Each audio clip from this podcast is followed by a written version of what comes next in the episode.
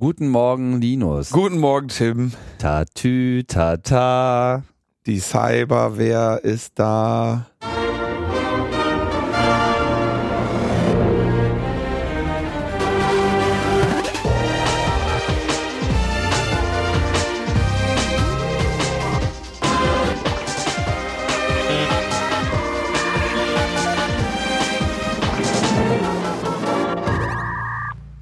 Logbuch Netzpolitik Nummer 198 198 und äh, nie war das Wünschen eines guten Morgens so angemessen wie heute. Ja.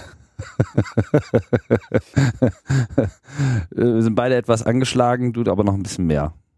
Ja, ich, äh, ich habe, äh, es, es war ja Geburtstag. Es war Geburtstag. Von Netzpolitik.org, wieder Ja. mal. 12. 12. Geburtstag. Der halt, wie wir das ja hier auch schon angekündigt haben, zur Folge hatte, dass es wieder eine weitere äh, Ausgabe der Netzpolitik.org Konferenz mit dem, wo man immer nicht genau weiß, wie die heißt. Wahrscheinlich heißt sie, das ist Netzpolitik. Ja, oder? So heißt sie. Ja, man könnte sie ja auch die DIN-Veranstaltung nennen. Ähm, Das ist Netzpolitik. die, das ist Ist auf jeden Fall gut durchgeplant. Soweit kann man das schon mal äh, festhalten. Fand auch wieder am selben Ort statt, wo es schon zweimal war, äh, in der Kulturbrauerei in Berlin. Sehr angemessene Location für diese Veranstaltung. War gut besucht. Ich weiß jetzt nicht, wie viele Leute da waren. Ähm, keine Teilnehmerverdreifachung oder so, aber zumindest äh, eine, eine solide Nachfrage nach, nach dieser Veranstaltung. Etwas internationaler als bisher. Also es gab mehrere auf Englisch gehaltene Vorträge von internationalen Gästen. Und natürlich würden wir euch jetzt gerne auch schon einen ganz brühwarmen Eindruck äh, davon vermitteln, wie denn das da alles so gewesen ist. Aber du warst gar nicht da und ich äh, bin leider vorzeitig abberufen worden und konnte von daher nur einen kurzen Vormittag das ganze Geschehen selbst begleiten und dann waren wir halt erst zur äh, Party wieder dabei, die, wie wir auch feststellen dürfen, eine solide Veranstaltung war. Das war solide. Ja, das, konnte man, also- das konnte man so machen. Das hatte, das hatte alles, alles, was man sich von einer Party so wünscht. Äh, und jetzt hast du ja auch das, was man sich von so einer Party so wünscht, so einen richtig schönen digitalen Hangover. Das stimmt überhaupt nicht. Sicher? Nur weil ich mich lauthals beschwert habe, dass äh, technische Aufklärung nicht diesen komischen Goethe-Preis bekommen hat. Gemeint war der Grimme Online Award. äh, war doch alles in Ordnung. Ja. Naja, also war äh, auf jeden Fall ein tolles Fest. Zum aktuellen Zeitpunkt, jetzt einen Tag nach dieser Veranstaltung, ähm, können wir euch jetzt noch nicht mit sehr viel Details äh, beliefern. Wie gesagt, ähm, es sind auch die Aufzeichnungen noch nicht im Netz. Wenn das dann vermutlich nächste Woche dann soweit ist, werden wir dann auch nochmal äh, euch ein paar Tipps geben, was man sich auf jeden Fall anschauen sollte. Das Einzige, was ich jetzt schon aus dem Stand heraus ähm, empfehlen kann, ist zum Beispiel der Vortrag von Julia Reda, ähm, die sich, die ja auch schon mal hier zu Gast war in der 150 und die äh, sich gerade sehr intensiv mit der ganzen Frage europäisches Leistungsschutzrecht auseinandersetzt und da äh, auch schon viele Alarmglocken in der Hand hält und heftig äh, schwenkt. Und rund um das Thema gab es auch noch so einiges andere, aber es war mal wieder ein sehr breites Bouquet, in gewisser Hinsicht auch eine, ähm, eine, ja, eine Statusbeschreibung. Aber ähm, auch vor allem, vor allem natürlich auch einfach auch eine sehr fokussierte Veranstaltung für die ganzen Aktivisten aus dem netzpolitischen Umfeld. Sprich, da trifft man sich dann halt mal und das eben nicht nur so mal so nebenbei wie bei Kongress oder Republika, sondern eben ganz dediziert nur zu diesem Thema. Ja, sehr viel mehr können wir dazu jetzt erstmal noch nicht sagen, aber stay tuned, da werden dann demnächst sicherlich die äh, entsprechenden audiovisuellen Veröffentlichungen nachfolgen. Die sind dann hiermit schon mal vor, vor Veröffentlichung schon empfohlen. Vorangekündigt, genau. Mm, Wir wollten ja auch eine Veranstaltung machen Mhm.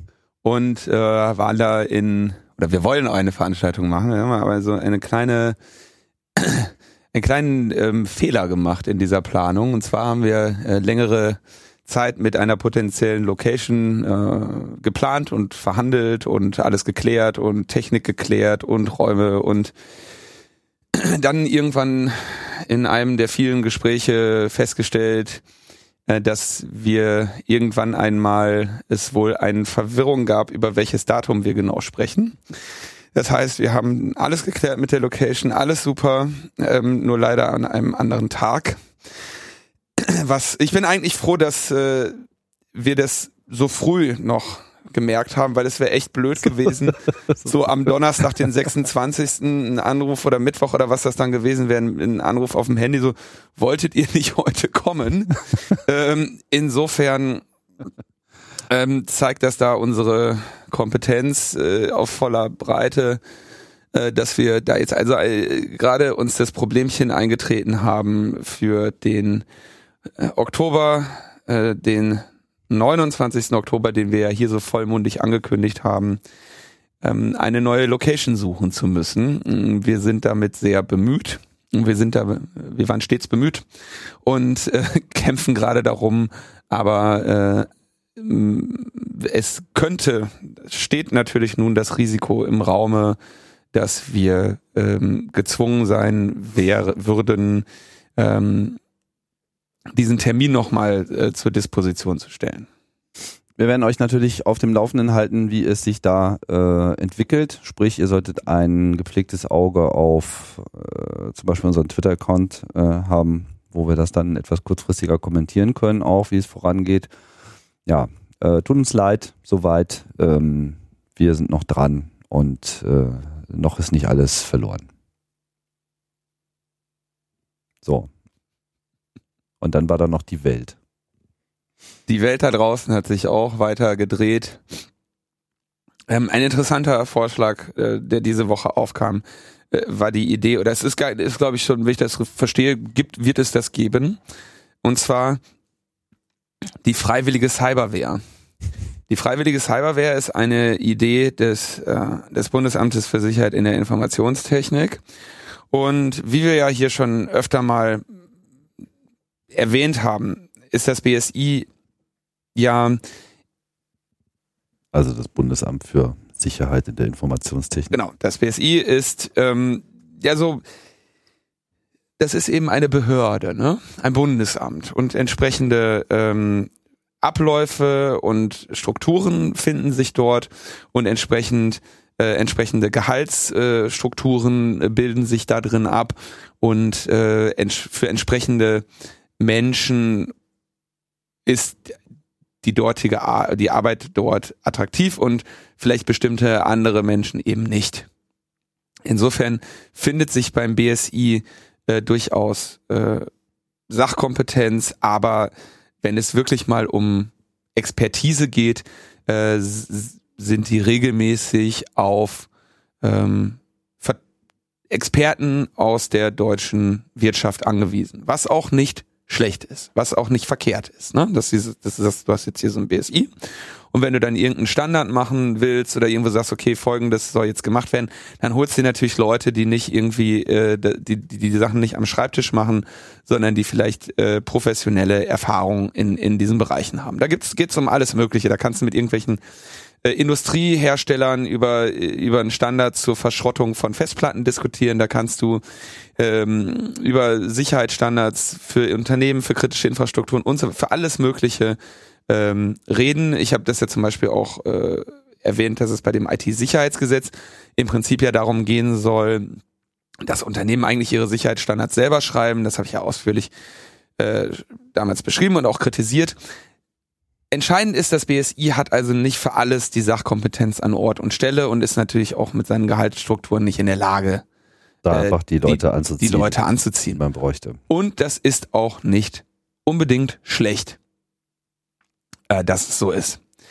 Interessant war jetzt die Idee, dass das BSI sagt, ja, für die Incident Response, also ein Unternehmen wurde gecybert und muss jetzt ähm, darauf eine Reaktion finden.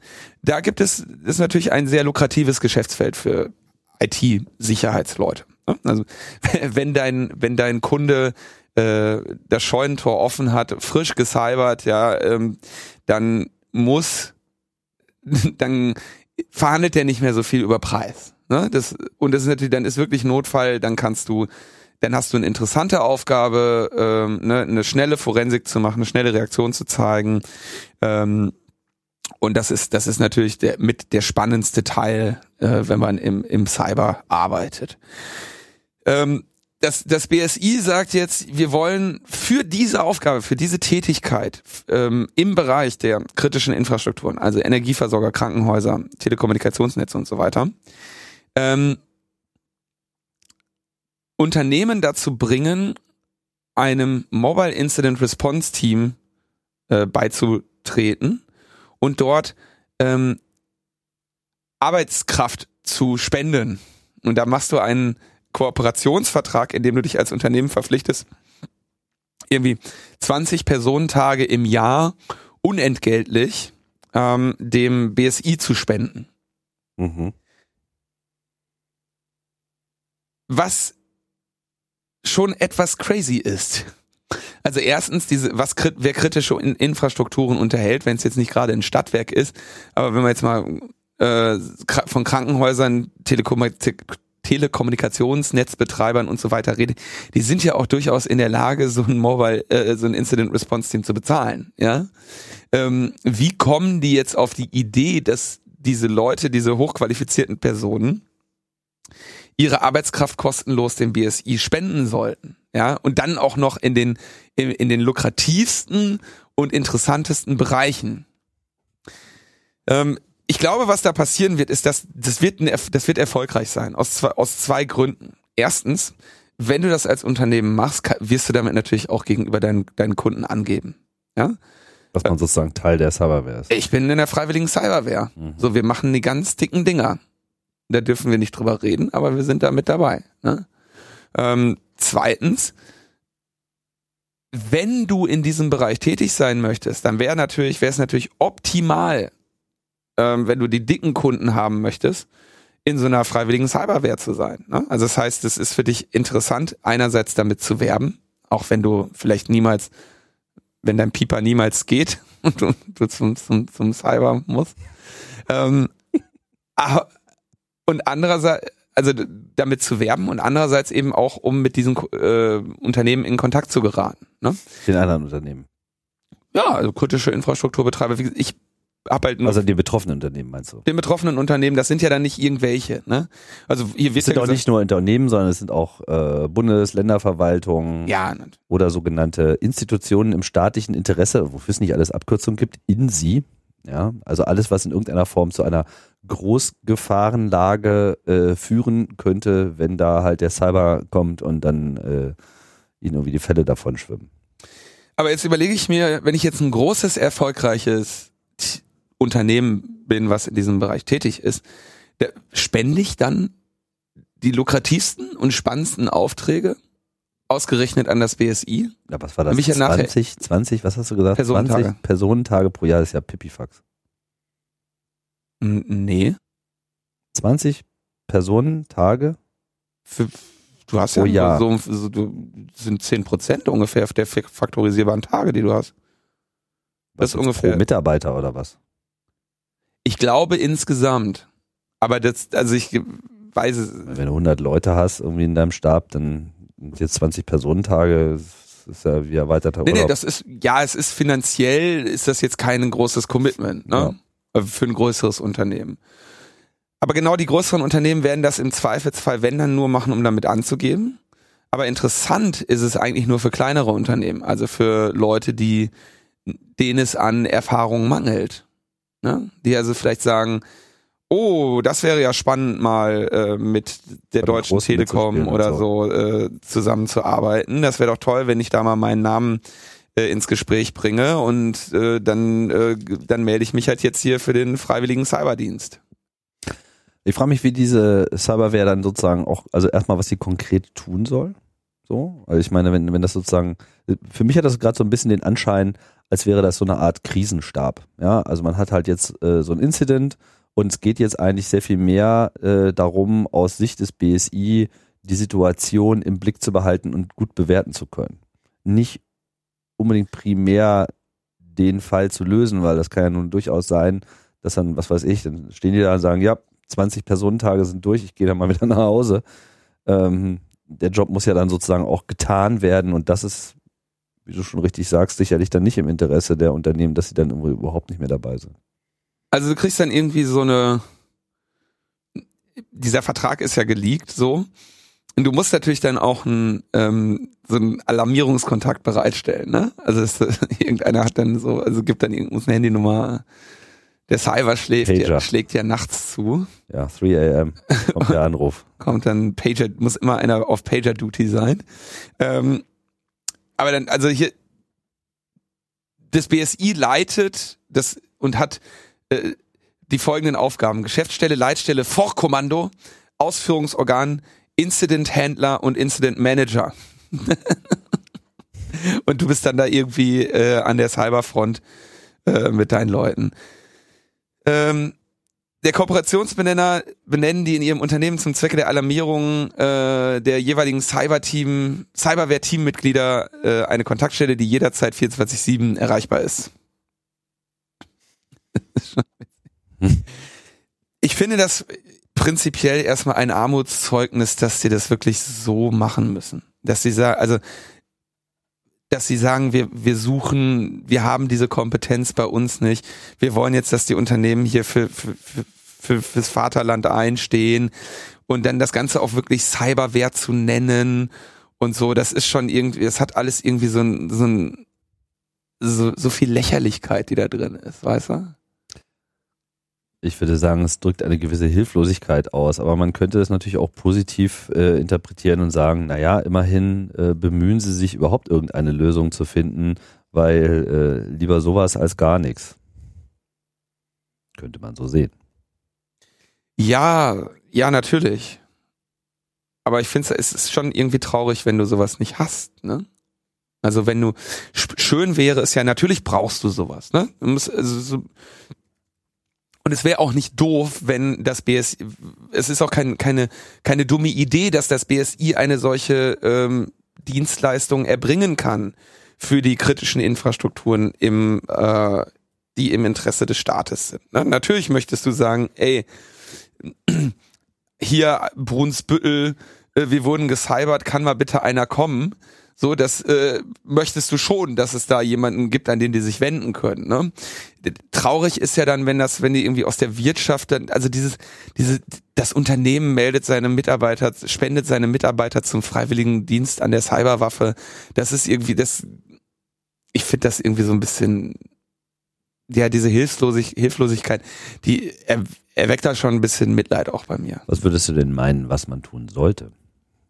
Also ich meine Interessant ist, äh, da gab es, also was man sich ja wirklich überlegen muss, ist, ähm, das BSI wäre ja dafür da, Dinge sicher zu machen. Und diese Aufgabe verfolgt das BSI auf eine Art und Weise, die in vielen, an vielen Stellen eben einfach nicht zielführend und kritikwürdig ist. Also ich habe beim IT-Sicherheitsgesetz kritisiert, dass sie sagen, ja, die Idee des IT-Sicherheitsgesetzes ist, das Unternehmen wird zu einem bestimmten Sicherheitsstand verdonnert und wenn es den nicht einhält, dann drohen dem Unternehmen Strafen. Diesen Sicherheitsstandard schlägt das Unternehmen aber selber vor. Das heißt, es wird nichts vorschlagen, was es nicht ohnehin schon umgesetzt hat. Ähm, das BSI, wir sehen wenig Wirkung des BSI dahingehend, dass irgendwo wirklich Dinge sicherer gemacht werden. Ähm, und siehst du das Versäumnis sozusagen in der, äh, in der Priorisierung, also in der eigentlichen Aufgabensetzung oder in der Durchführung? Also denkst du, dass die Strategie generell falsch ist oder dass sie nur schlecht verfolgt wird? Ähm, ich glaube, ja, es wird schlecht verfolgt, ja. Also die Strategie ist an sich. Die Strategie, Dinge sicherer zu machen, ist gut. Ähm, die, die Möglichkeiten, wie das BSI das versucht zu erreichen, sind dann im Detail immer so ein bisschen schlecht. Hm, also ich glaube, glaube tatsächlich, diese Cyberware äh, ist vor allem für diejenigen interessant, die bei denen nicht ohnehin das Telefon klingeln würde, wenn sowas passiert. Du meinst doch nicht, wenn irgendwie ein großer deutscher äh, Telefonanbieter ein Cyberproblem hat, erstens hat er genug Leute, die da arbeiten. Zweitens, wenn, dann wissen die Leute doch ganz genau, wen sie anrufen. Nämlich Leute, mit denen sie schon vorher zusammengearbeitet haben, mit denen sie ein Vertrauensverhältnis haben. Und da, da weiß man auch, welche Leute das in Deutschland wären. Und vor allem auch entsprechende NDAs äh, vielleicht auch schon zu dem Zeitpunkt unterschrieben haben. Ne? Und wenn da jetzt so ein Konsortium von irgendwelchen äh, mal eben zusammengetrommelten Leuten, ich den erzählen die dann gar nichts. Eben, die können auch mit deiner ganzen Infrastruktur ja gar nichts anfangen. Was meinst du, wie komplex so Dinger sind? Ja. Kommt dann einer, wird einer nachts um drei rausgeklingelt und fährt mit dem Taxi äh, zu, zu dir und sagt, ich mache jetzt hier, ich, ich gucke jetzt, was hier gecybert wurde. Nein, das, Du musst ja jetzt erstmal zwei Wochen lang Handbücher studieren, bis du überhaupt verstehst, was eigentlich das angegriffene Objekt überhaupt tut, wie es sich normal verhält und wie man Abweichungen vom Normalverhalten überhaupt messen und dann entsprechende Maßnahmen auch einleiten kann. Genau. Also holen die sich natürlich dann diejenigen, würden die sich diejenigen holen, die Erfahrung haben. Ne? Also wenn jetzt, ich nehme jetzt als Beispiel äh, eine Tele Telekommunikationsunternehmen. Die haben ihre Sicherheitsberater, die wissen ihre Leute, die werden diese nach diesen Leuten fragen oder diese Leute einfach anrufen. Jetzt ist irgendwie die Überlegung, jetzt sollen die, jetzt ruft ihr das BSI an. Und dann kommt die freiwillige Cyberwehr. Wen ruft denn das BSI an? Die haben doch auch auf der Liste stehen und wissen, wer das kann. Die rufen die gleichen Leute an. Die rufen die gleichen Leute an und sagen, könnt ihr mal hier zur Cyberwehr kommen? Wir wissen, ihr wart die letzte, ihr seid doch, ihr kennt euch da mit diesem, mit, mit diesem Thema aus. Also ich, ich sehe nicht, dass das tatsächlich dass da was passiert, weißt du, dass da was anderes passieren würde, was nicht ohnehin vorher auch passiert wäre. Außer, dass du jetzt irgendwie als Unternehmen ein freiwilliges Kontingent von 20 Personentagen ähm, dem Staat spendest. Ne? Da, also mehr passiert da nicht. Ja, es, man könnte natürlich noch argumentieren, dass dann quasi in der Betreuung dieses Incidents äh, für das BSI mehr Transparenz in dem eigentlichen Vorfall kommt.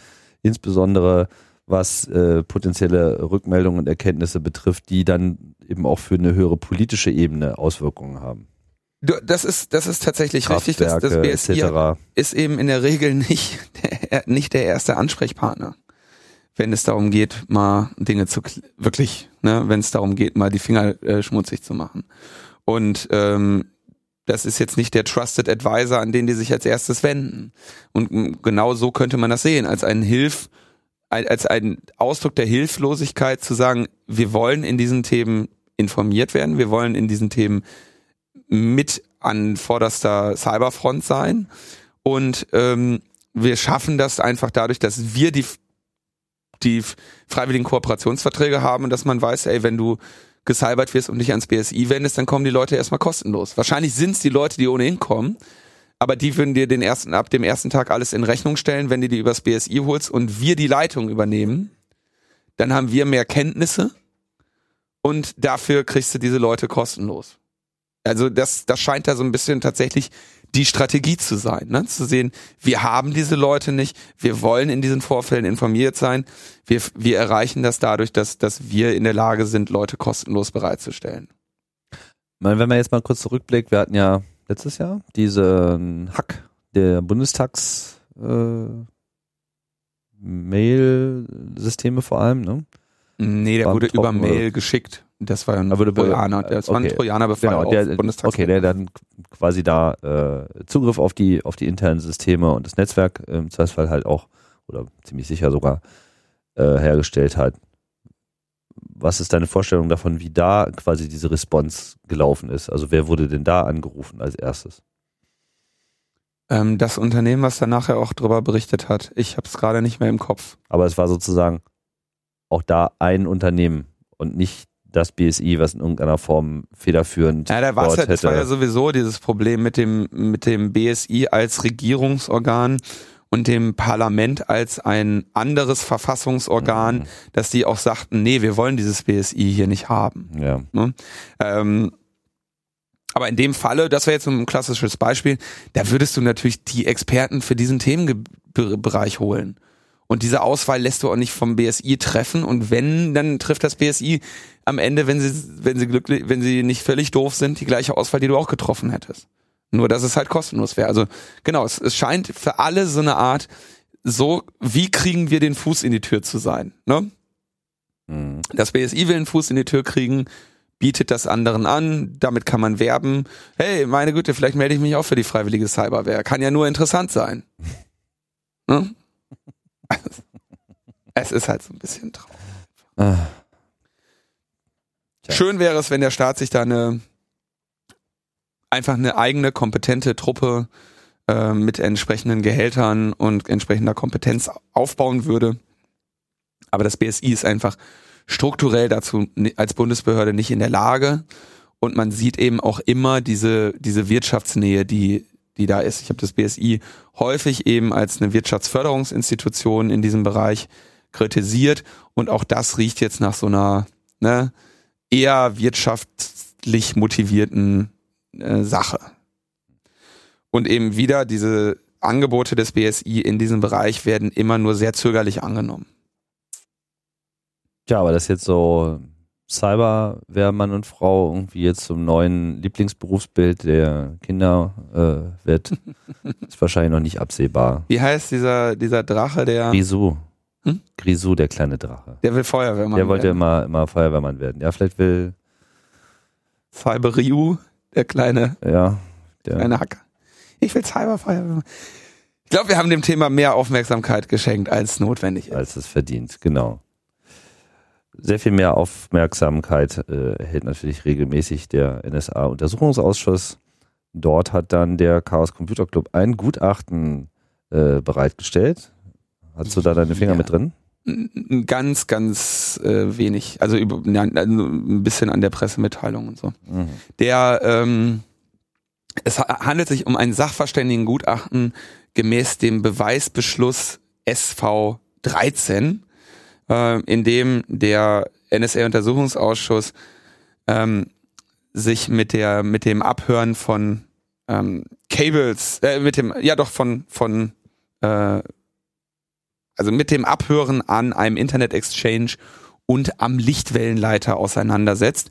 Und das Gutachten hat äh, formuliert der Kai Rechtin aus dem Chaos Computer Club, ähm, der sehr viel ein, ein Experte auf diesem Bereich ist und dort mal sich vor allem der Frage gewidmet hat, wie denn der BND gemäß seiner Aufgabenstellung, seiner Verpflichtungen, ähm, das Abhören von deutschen Grundrechtsträgern vermeiden möchte.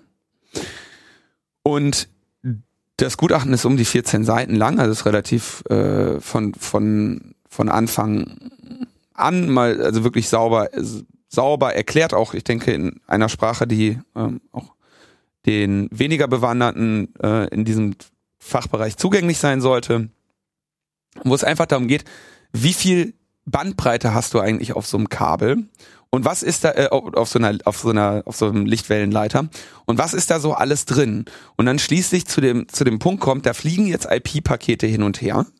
Das IP-Paket selber kann aber irgendwo du weißt ja überhaupt nicht, woher es kommt und wohin es geht.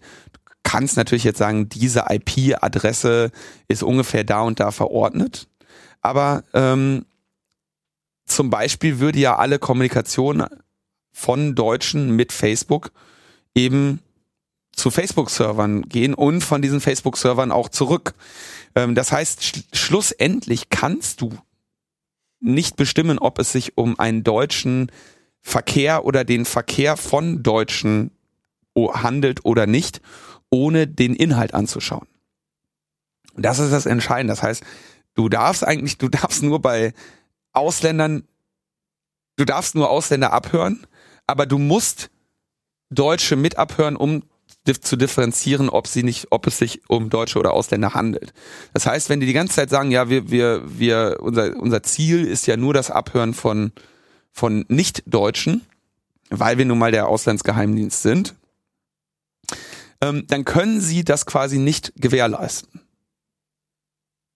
Und du hättest einfach technisch es ist auszuschließen technisch ist, dass das auszuschließen, dass du diese Trennung hinkriegst. Und das liegt daran, dass es sich eben um, das liegt daran, dass es sich um ein paketvermitteltes Netz handelt, wo ähm, Daten auch gerne mal auf verschiedenen Wegen gehen, da, wo das Routing sehr, sehr dynamisch ist und du nicht in der Lage bist zu, zu sagen, wenn Linus Neumann äh, einen Tweet absendet, dann geht das Datenpaket da und da lang und deswegen hören wir es da ab oder da nicht ab, weil Linus Neumann ein Deutscher ist und der Pritlaff ist ja ein Brite. Äh, den können wir abhören und deswegen ähm, machen wir das anders. Tja. Dieses Zucken. Der muss, Pritlaff ist ein da, Brite. Da, da müssen sie diesen, diesen Moment, wenn sich dieser Status auf einmal ändert, aber Genau. auch wirklich sehr trennscharf hinbekommen. Sehr ne? trennscharf. ja, wollen wir mal schauen, ob du die ein, also wir haben die, die Einbürgerung hier in, in Deutschland, Tim, die gestalten wir gezielt ähm, schwierig. Und ich wünsche dir sehr, sehr viel Glück. Wie viele Bundesländer haben wir? 16. Ich weiß es nicht, deswegen frage ich. Ja, ich weiß. Ich kenne sogar die Hauptstädte aller Bundesländer. Ich weiß. Außerdem lebe ich schon länger hier als du. Stimmt. Ja, Aber du bist halt kein Deutscher. tja, Deswegen hören wir dich die ganze Zeit ab und mich nicht. Also das, warte das nur ab. Ich freue mich schon auf den Tag, wo ich zurückschlagen kann. das wird lustig. Dann kann ich auf jeden Fall sagen, ich bin länger Deutscher als du. Also ein, äh, die, die, Lektüre nichts des, hat, ne? die Lektüre des Gutachtens ist äh, allen ans Herz gelegt. Eine, ähm, eine nicht, ein nicht trivialer Aspekt bei dieser gesamten Gesetzgebung um den BND, der da in der Debatte bisher immer unterbeleuchtet war, wenn BND-Leute da irgendwie die ganze Zeit einen erzählen von, ja, wir filtern, äh, wir filtern die Deutschen raus und hören nur die, die Ausländer ab. Äh, das ist also technisch äh, mehr als in Zweifel zu ziehen, was da so regelmäßig lapidar behauptet wird. Ja, dann ähm, sieht es gerade nicht so gut aus um potenzielle Verkaufspreise von der Firma äh, Yahoo. Steht ja schon so länger so ein bisschen im in der Vermutung, dass da mal irgendein anderer Branchenriese vielleicht mal äh, zugreift, um sich all dieser ganzen Benutzer äh, und ähm, ja, der, der wenigen Orte, an der das Unternehmen ja noch populär, populär ist, äh, zu bemächtigen. Es ist, glaube ich, nur noch ein einziges Land, wo Yahoo übrigens wirklich die Nummer eins ist. Ne? Weißt du es? Das war in, Asien irgendwo, oder? Mhm. Japan. Ja. Aus irgendwelchen Gründen So ist. sieht die Seite von Yahoo auch aus. ja. Das kam mir auch mal schon etwas kryptisch. Also, ne, also Tja, wie aus einer anderen Kultur sieht, diese Seite aus. Ähm, ja, Yahoo ist ohnehin so ein bisschen das fortgesetzte Trauerspiel des, des Webs. Ne? Bevor es ga, Google gab, hatten sie mal wirklich so eine hochfliegende Phase, wo sie irgendwie die geile Suchmaschine, beziehungsweise damals gab es ja noch Verzeichnisse, ja, so quasi so Telefonbuch mit, wo man so wirklich seitenweise sich einzelne Webseiten-Listings anschauen konnte. Mit diese Webseite gibt es auch, diese Webseite gibt es auch.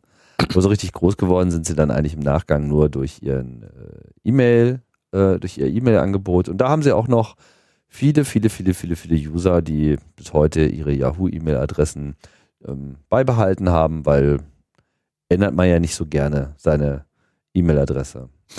es ist auch ein Problem, eine E-Mail-Adresse ähm, loszuwerden. Weil wenn du die wirklich löscht, dann kann die jemand anders registrieren.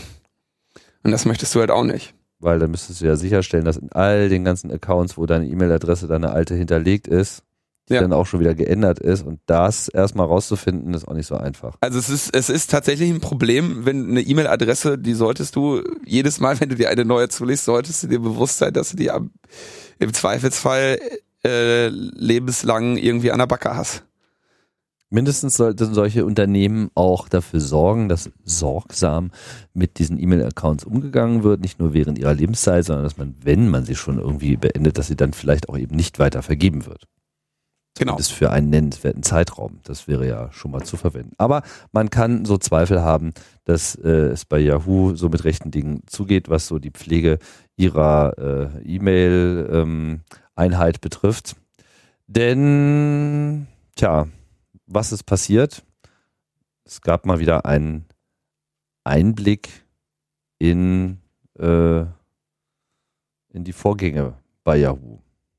Ja, und zwar hat Yahoo vor einem Jahr ähm, auf Anfrage einer Regierungsinstitution, hier stehen äh, entweder NSA oder FBI im Verdacht, wer genau es von beiden war, äh, ist nicht genannt, einen Filter oder eine Suche auf alle E-Mails gestaltet, die sie, die bei ihnen abgefertigt werden. Es ging um die Suche nach bestimmten Inhalten oder einem bestimmten Inhalt.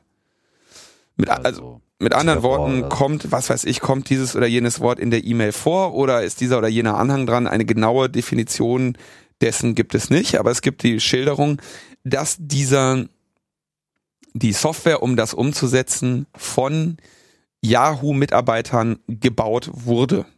Nicht von jemand anderem, ähm, sondern Yahoo selber hat diese Scan-Software geschrieben. Yahoo hat sich nicht gegen diese Anfrage gewehrt. Also es, äh, man, sie hätten ja sagen können, nein, das wollen wir nicht, nein, das machen wir nicht. Sondern sie haben es, haben keine rechtlichen Mittel dagegen zum Einsatz gebracht, sondern haben gesagt, alles klar, wenn ihr das so haben wollt, dann machen wir das. Und zwar für alle unsere Kunden. Ähm, die Rede war da, glaube ich, äh, von, dass das weltweit hunderte Millionen sind, die bei Yahoo ihre E-Mail-Adressen haben, die alle ausnahmslos diesen Filter, der, der auf Bitte der US-Regierung eingerichtet wurde, unterlegen haben. Und das ist sehr spannend, weil Yahoo wirklich jetzt eines der Unternehmen ist, bei denen das Vertrauen der Kunden wirklich immer wieder strapaziert wird. Mhm. Ähm, ich glaube, sie waren somit die letzten, die überhaupt mal irgendwie HTTPS eingeführt haben für ihr Webmail-Killefit da und das auch erst nach den Snowden-Enthüllungen.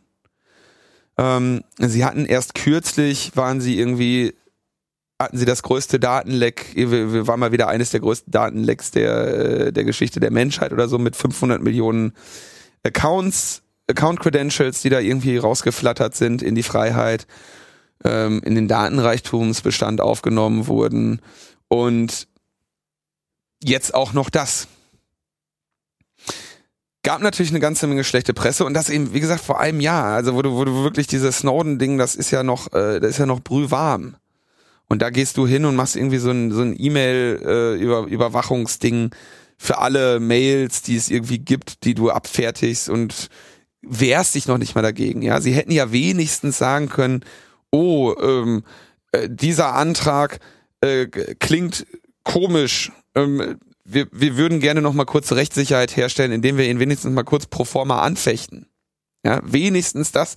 Und wenn sie dann äh, von einem Richter noch mal gezwungen worden wären, dann könnte man wenigstens sagen, ja gut, sie wurden gezwungen, aber sie haben sich noch nicht mal dagegen gewehrt ist das so klar, dass sie das nicht getan haben? Ja. Also am Ende haben sie es zumindest nicht getan. Es hat äh, dazu geführt, dass der damalige Sicherheitschef ähm, ge gewechselt hat von Yahoo zu Facebook. Alex Stamos. Ja, der hat also gesagt so, nee, liebe, liebe Marissa, das kannst du mal gepflegt äh, sein lassen, nicht mit mir. Ich bin hier für Sicherheit und nicht für Unsicherheit. Ich gehe mal weg. Tja, also sieht nicht so gut aus für einen potenziellen Verkaufspreis äh, in höheren Regionen. Yahoo ist ja ohnehin schon am Kämpfen seit vielen, vielen Jahren, um überhaupt am Markt Geld zu machen in nennenswerter Art und Weise. Das wird natürlich durch solche Sachen jetzt nicht einfacher. Verizon wollte die, glaube ich, kaufen. Ne? Die haben gesagt, wir zahlen jetzt eine Milliarde weniger für euch. Mhm. Ich hoffe, ja. dass das, dass es auch wirklich, ich meine, wir brauchen auch mal einen dokumentierten Fall wo tatsächlich, wo man mal sieht hier so, wenn du das Vertrauen der Kunden verletzt und missachtest, dann geht das hier auf deinen Marktwert. Und das, äh, also Shareholder Value ist immer eine sehr schöne Begründung, ähm, ein sehr mächtiges Werkzeug, äh, um äh, Entscheidungen äh, herbeizuführen. Ähm, ein sehr gutes Argument, was man in einer Diskussion äh, einbringen kann. Aber Shareholder Value, ja, Shareholder Value, Value ist so das 9-11 äh, Argument der Unternehmensführung und das wäre schon ähm, schön. So, dann äh, gab es Bewegungen auf höchster Internetebene. nämlich was die eigentliche Struktur der äh, Inner Workings des Internets betrifft.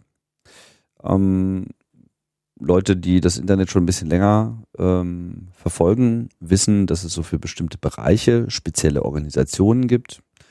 Eine der bekannteren, denke ich, ist die sogenannte ICANN, die, äh, ja, ist so schön, Internet Corporation for Assigned Names and Numbers, die sich nicht nur, aber vor allem im Bereich der Domains, also der Top-Level-Domains ähm, etabliert hat und so ein ja schon immer so ein bisschen witzelnd als äh, heimliche Regierung des Internets gehandelt wurde. Das ist natürlich äh, Quatsch. Ähm, eine andere äh, Organisation war die IANA, Internet Assigned Numbers Authority, die konkret mit der Vergabe von IP-Adressen und der Aufteilung von ähm, Netzwerkbereichen auf die einzelnen Länder und letzten Endes natürlich auch Provider beschäftigt war. Darüber gab es eine ganze Menge Diskussionen in den letzten Jahren, wie denn das so in Zukunft gestaltet werden sollte. Und äh, ich glaube, das haben wir auch irgendwann mal angesprochen, dass es hier im Rahmen dieser Debatte, dass äh, die IANA, die nämlich formal quasi der ich weiß nicht ganz genau welchem äh, US-Regierungsteil unterstellt war, aber quasi in der Hand und der Teil der Verwaltung der Vereinigten Staaten von Amerika war, ähm, wie, wie man sozusagen diese Bindung, diese fachlich letzte oder formell letzte Bindung der, der USA als Staat an das Internet, wie man das denn nun geschickt auflösen könnte. Und da gab es dann halt äh, diverseste Begehrlichkeiten, insbesondere von der beleidigten Leberwurst ITU, die ja nun wirklich äh, über Jahrzehnte, seit es Telekommunikation gibt, eigentlich immer so ein bisschen der Big Player war, solange die Kommunikation halt im Wesentlichen aus Telefonanrufen und Faxnachrichten bestand. Die International Telecommunications Union ist halt ein großer Klotz und ist im Prinzip nichts anderes als äh, der ähm, Sammelverband aller großen Telekom-Monopolisten, sprich, da war dann halt die Deutsche Telekom oder damals halt noch die Deutsche Bundespost und eben viele andere nationale Organisationen. Also ist ja ist auch nicht so lange her, aber so in den 80er Jahren kann man ja sagen, war eigentlich weltweit überall äh, die Telefonkommunikation im Wesentlichen in, in der Hand einer großen staatlichen Behörde. Und das hat sich dann eben so ab den 80er Jahren langsam gewandelt. In einigen Staaten ist es natürlich auch heute noch so, insbesondere in den als etwas repressiver bekannten Staaten. Und ja, die ITU hätte diese Rolle sehr gerne übernommen, aber dazu kam es jetzt nicht, sondern diese IANA, Internet Assigned Numbers Authority, wurde jetzt in die Hände der ICANN gelegt. Ähm, da war wohl auch im Gespräch, vielleicht auch eine andere Organisation dafür zu äh, gründen, das sozusagen der UNO zu unterstellen und da so eine weitere Gruppe der äh, UNO oder eine neue Gruppe der UNO zu äh, gründen, die sich äh, mit diesen Sachen beschäftigen soll, aber dazu ist es jetzt nicht gekommen. Und irgendwie ist, und irgendwie ist die Aufregung groß, aber so wirklich weiß auch keiner wieso, ne? Also es gibt dann irgendwie, ist das jetzt gut, dass der, jetzt ist da die, ist die, die der Staat der USA da raus, dann gibt es irgendwie Leute, die sagen, das ist aber schlecht, weil nur der Staat hat da die Meinungsfreiheit hochgehalten, wo du dir denkst, ja, ich meine, wir reden hier über den Betrieb der zentralen DNS Root Zone. Das ist ja jetzt noch nicht irgendwie Internetinhalte, ne? Also es ist irgendwie dann, wir, wir reden über die Vergabe von IP-Adressblocken Blöcken an die regionalen Verwalter. Wir reden über die, äh, eine Datenbank mit den Nummern für Internetprotokolle, wo es zum Beispiel die Portzuordnung irgendwie geklärt ist, wo man dann sagt, so dieser Port ist jetzt offiziell der und der, aber trotzdem kann natürlich jeder machen, was er möchte. Es sind also so ein bisschen Standards, die da äh, Empfehlungen. Empfehlungen, die da ein bisschen gehalten werden. Also da ist jetzt wenig, wenig Anhaltspunkt, Ansatzpunkt für für Zensur oder so. Ne? Aber ähm, na gut, ich meine, würde man sich zum Beispiel vorstellen, dass die DNS-Root-Zone jetzt äh, von einer privaten Firma verwaltet werden würde? dann sähe das schon ganz anders aus. Genau, und die ICANN, also klar, natürlich möchtest du nicht, dass es irgendwie, was weiß ich, Internet.inc, äh, Internet Incorporated äh, oder in dem Fall eben Facebook, die ähm, das gesamte Internet verwaltet, das möchtest du nicht. We do the work, you do the pleasure. Die ICANN unterliegt dem Multi-Stakeholder-Modell und es ist irgendwie auch nicht so ganz klar, wie du jetzt in diese ICANN kommst oder nicht. So, du musst halt einfach irgendwie äh, dich mit langwierigen Verfahren auseinandersetzen und da sind natürlich die entscheidenden Unternehmen sind da natürlich vertreten, die großen Registries oder so. Ähm, als normaler Nutzer kannst du da natürlich auch rein, ja, aber äh, wird schon ein bisschen komplexer. Ne? Also, äh, also du kannst nicht als normaler Bürger rein, aber du musst kannst als Verein da rein. Ne? Also du musst einen Verein ähm, ähm, beitreten, der äh, eine der Regional at Large Organization, ähm, die dann in dem at Large Advisory Committee ist und dann kriegst du irgendwann da ähm, Einfluss. Ne? Und das tun eben äh, Regierungen auch. Die sind da Stakeholder wie alle anderen ähm, und reklamieren aber für sich irgendwie das öffentliche Interesse, während die anderen Stakeholder natürlich eher mit äh, privatwirtschaftlichem Interesse da drin sind und so etwas verfolgen. Ähm, ich weiß, also ich glaube, das ist wirklich, ähm, vielleicht unterschätze ich dieses Thema, aber es ist eben eine Verwaltungsaufgabe, die da stattfindet, die jetzt einem sehr undurchsichtigen, komplexen Selbstverwaltungsmodell äh, Folge leistet, äh, wo, wo irgendwie von Stakeholdern die Rede ist, die da irgendwie drin sind. Vorher haben es ein paar Beamte in Washington gemacht. Ähm, ich hoffe mal, dass da keiner äh, von denen wirklich Mist baut. Ich glaube aber auch auf dieser Ebene Mist zu bauen, ist dann auch wirklich schwierig, weil du eben immer noch dieses Admins gegen dich hättest, wenn du da irgendwie zu wild wirst. Ja, naja gut, ich meine, früher war das ja mal so mit der Icon, gab es ja tatsächlich den Versuch, da äh, die Bürger oder die Netzgemeinde, wie auch immer, äh, dort zu beteiligen. Wir nennen uns das noch gar nicht so äh, sehr lange her, aber zehn Jahre vielleicht. Da ist ja dann zum Beispiel auch mal Andi Müller-Magun vom Chaos Computer Club äh, in die ICANN als als einer der Direktoren gewählt worden vom Netz, ja, also eine Computerwahl sozusagen äh, im Netz, so eine Abstimmung, die er dann äh, gewonnen hat. Und dann äh, hat er da eine Amtszeit bekleidet, ich weiß jetzt gar nicht genau, wie lange die lief, ein Jahr oder so. Ähm, aber diese Strukturen gibt es in dem Sinne nicht mehr. Das heißt, so der, die, die, die, die Netz, das ist immer so ein furchtbares Wort, Netzgemeinde, jetzt haben wir ein anderes Wort. Die Bürger, die Nutzer selber, die sozusagen Interessen haben, unabhängig von Interessen von bestimmten Unternehmen oder Staaten, sind halt wirklich relativ schwach vertreten. Mhm. Relativ schwach. Aber wie gesagt, muss nicht unbedingt der Untergang äh, des Abendlandes oder irgendeines anderen Landes oder eines Morgenlandes bedeuten. Interessant ist, wieso die ICANN sich äh, entwickelt hat. Äh, am Anfang gab es ja zum Beispiel noch sehr viel Diskussion darüber, welche Top-Level-Domains sollen wir denn jetzt äh, zulassen. So gab ja nur 4, 5, 6 plus die ganzen ähm, Top-Level-Domains der Länder. Heutzutage kommen ja die Top-Level-Domains schon äh, in einer Geschwindigkeit rausgeschossen wie neue Webseiten. Das ist schon wirklich absurd. Das heißt, man kann sich jetzt im Prinzip heutzutage schon fast alles äh, registrieren, so denn die ICANN zustimmt. Und mittlerweile ist aber der Strom von Top-Level-Domains einfach, äh, hört überhaupt nicht auf. Also nicht nur alle amerikanischen Weil Ports, Ich glaube, das war auch ein bisschen unklug.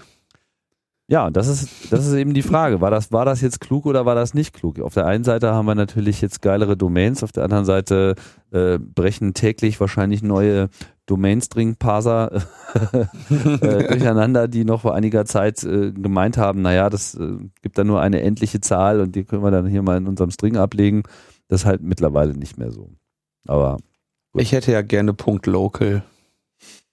Punkt Local. Hm? Hm. Tja, ich glaube, das wird dann mal nicht freigegeben. ja. Punkt Local hätte ich gerne. Wie wär's mit Punkt Netzpolitik? Ja, äh, ja, irgendwie so. Ne? Oder Punkt 1.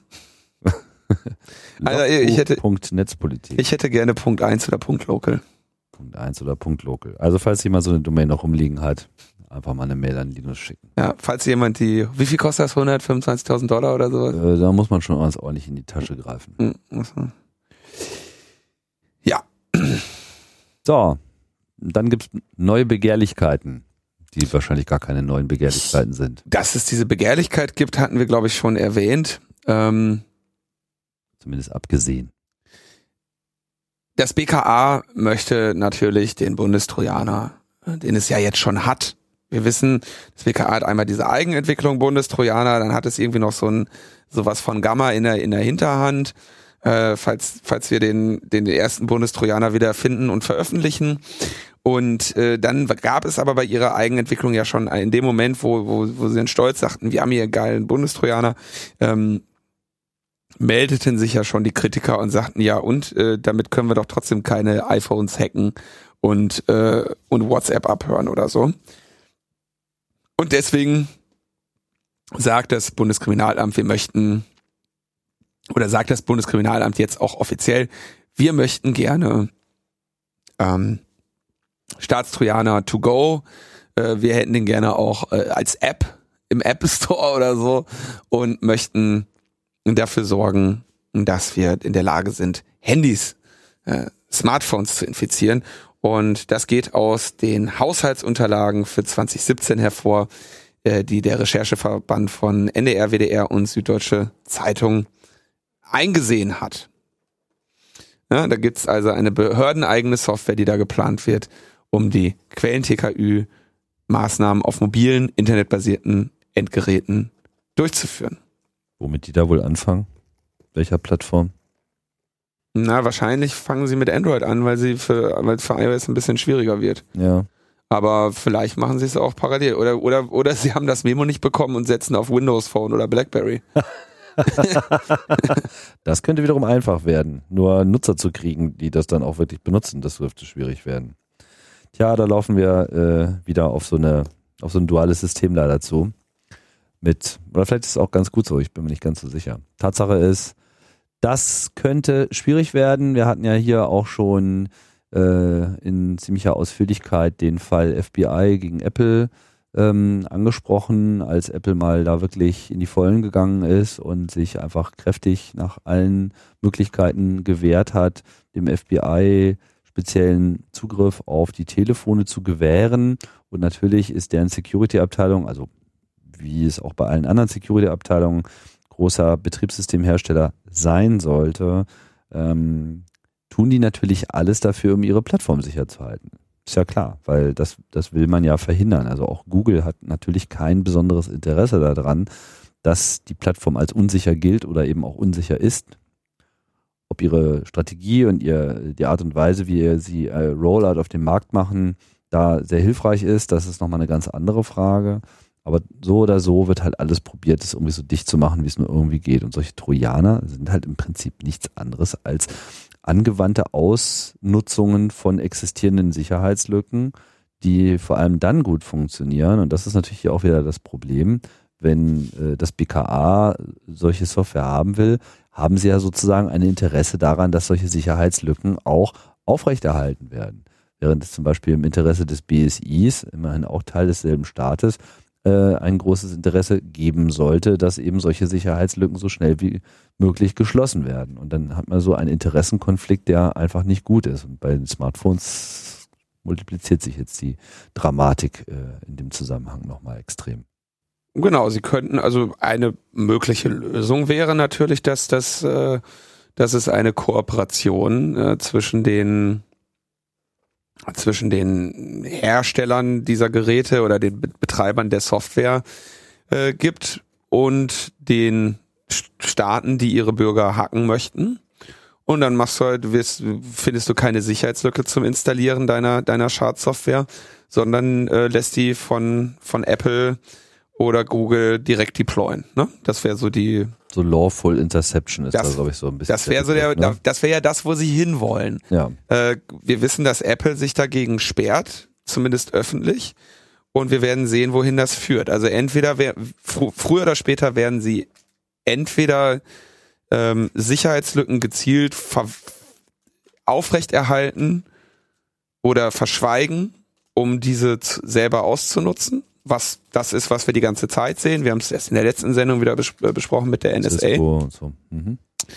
Oder sie werden eine Kooper werden die äh, vorhandenen Software-Distributoren und der großen Plattformen zu einer Kooperation bewegen. Das sind die beiden Möglichkeiten für Infektionswege. Was anderes gibt's nicht. Was da am Ende bei rauskommen wird, werden wir sehen. Äh, die Schadsoftware selber ist immer das geringere Problem. Die zu schreiben kriegst du hin, ja. Ähm, die zum Ausführen zu bringen, ist zum Beispiel auf so einem äh, iPhone eben nicht unbedingt trivial. Ne? Du müsstest es entweder ein vertrauenswürdiges signier, also vertrauenswürdige signierte App haben, dann kommst du aber nicht unbedingt an die anderen Daten, äh, die andere Apps haben. Das heißt, du müsstest eigentlich auf Root-Level dich irgendwo einnisten. Das heißt, du bräuchtest einen Jailbreak. Also alles nicht ganz so einfach. Ich vermute aber, dass die, dass sie sich dieser ähm, dieser Situation sehr sehr bewusst sind und dass die Staaten generell wahrscheinlich eher darauf hinarbeiten werden, ähm, eine dauerhafte, sichere, feste Möglichkeit zur Trojanisierung von Geräten zu bekommen, die sie in Rücksprache mit den Herstellern haben. Weil das wird das dauerhaft einfach die für sie die sicherere ähm, Methode, immer äh, Geräte kompromittieren zu können und vor allem offen auf dem saubersten Wege. Hm. Sauber. Also da werden sie im technischen Sinne sauber. Ja, oh, ja. Da werden sie vermutlich versuchen, darauf hinzuarbeiten. Naja, wir beobachten das natürlich, was, was sich da noch äh, alles ausgedacht wird. Bisher ist das alles nur Ankündigungen glaube nicht, dass da irgendwas Nennenswertes ist. Naja, die haben das Geld im Budget, ne? Also die, die haben das Geld im Haushaltsplan, das wird jetzt halt ein, kannst wahrscheinlich jetzt wieder gucken, wen die, wen die suchen. Das BK hat ja immer so schöne Stellenanzeigen auch in diesem Bereich. Nein, die werden die sich von jemandem schreiben lassen oder von jemandem kaufen. Ne? Also so ein Unternehmen wie Gamma, ich weiß nicht, ob die aktuell noch einen Trojaner für, äh, für iOS haben. Ähm, aber die hatten auf jeden Fall welche ne? im Angebot. Aber wie gesagt, der Trojaner ist immer ist nur die halbe Miete. Der Infektionsweg ist immer auch nochmal eine Herausforderung. So. Einen Termin haben wir noch.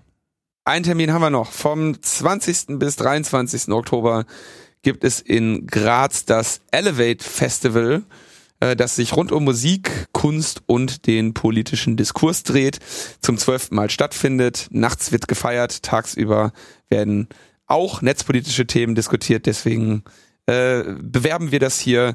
Äh, dort wird unter anderem zu sehen sein äh, Thomas Lohninger, der schon bei uns zu Gast war, Katharina Nokun, die schon bei uns zu Gast war, und Sarah Harrison, die als äh, Vertreterin von WikiLeaks ja auch äh, allgemein sehr bekannt ist. Also in Graz, äh, das ist in Österreich, äh, vom 20. bis 23. Oktober. Link gibt's bei uns auf der Seite. Kann man hingehen, wenn man in Österreich ist. Oder sein möchte. Ja. In der Steiermark, da wo es das gute Kürbiskernöl gibt. Unter What? anderem. Kürbiskernöl. Da ist die Steiermark ganz bekannt für. Echt? Ja. Ist so. Da gehst du ins Restaurant und dann gießen die das über alles, was bei drei nicht auf den Bäumen ist. Aber Geht auch. Also ist lecker. Und eine nette Stadt. Also, ich war mal da. Schön. Hat alles geschmeckt. Gerne wieder. Alles gleich geschmeckt? Gerne wieder. Nö, war einfach toll da. Also. Nee, Österreich hat schon schöne Städte. Hat schon schöne Städte, gehört Graz definitiv äh, dazu. Da wird auch, äh, auch Podcast-Treffen, all solche Sachen. No. Ja. Bleibt uns nur wieder Danke zu sagen. Ja, ich danke äh, Christian, Daniel und T-Systems. Nicht dein Ernst. Wie? Es kam ein Paket an im Chaos Computer Club mit Absender T-Systems. Wirklich? An mich. Es hat eine große Aufregung gegeben. das kann ich mir gut vorstellen. Aha. Ich habe es aber leider noch nicht abgeholt, weil ich unterwegs war. Ach so, aber du bedankst dich schon mal trotzdem. Ja, äh, weil natürlich sofort die Recherchen losgingen, äh, irgendwie die Tracking-Nummer geguckt, wo das abgeschickt wurde. Scheint es also nicht unbedingt äh, von dem Absender wirklich zu sein. Ah. Wenn doch, äh, dann Vielleicht haben danke sie die ganzen, die ganzen WLAN-Router, die sie jetzt aus den Zügen ausbauen müssen, irgendwie zugeschickt. So als kleine Datenspende. Naja. Ja, und danke natürlich auch wieder alle anderen, die uns hier regelmäßig unterstützen und vor allem auch zuhören und die Hoffnung nicht aufgeben, dass wir unseren 200. Äh, Geburtstag hier noch ordentlich über die Bühne bekommen und dann auch Lust haben, daran teilzunehmen. Bis dahin äh, sagen wir erstmal Tschüss und bis bald. Ciao, ciao.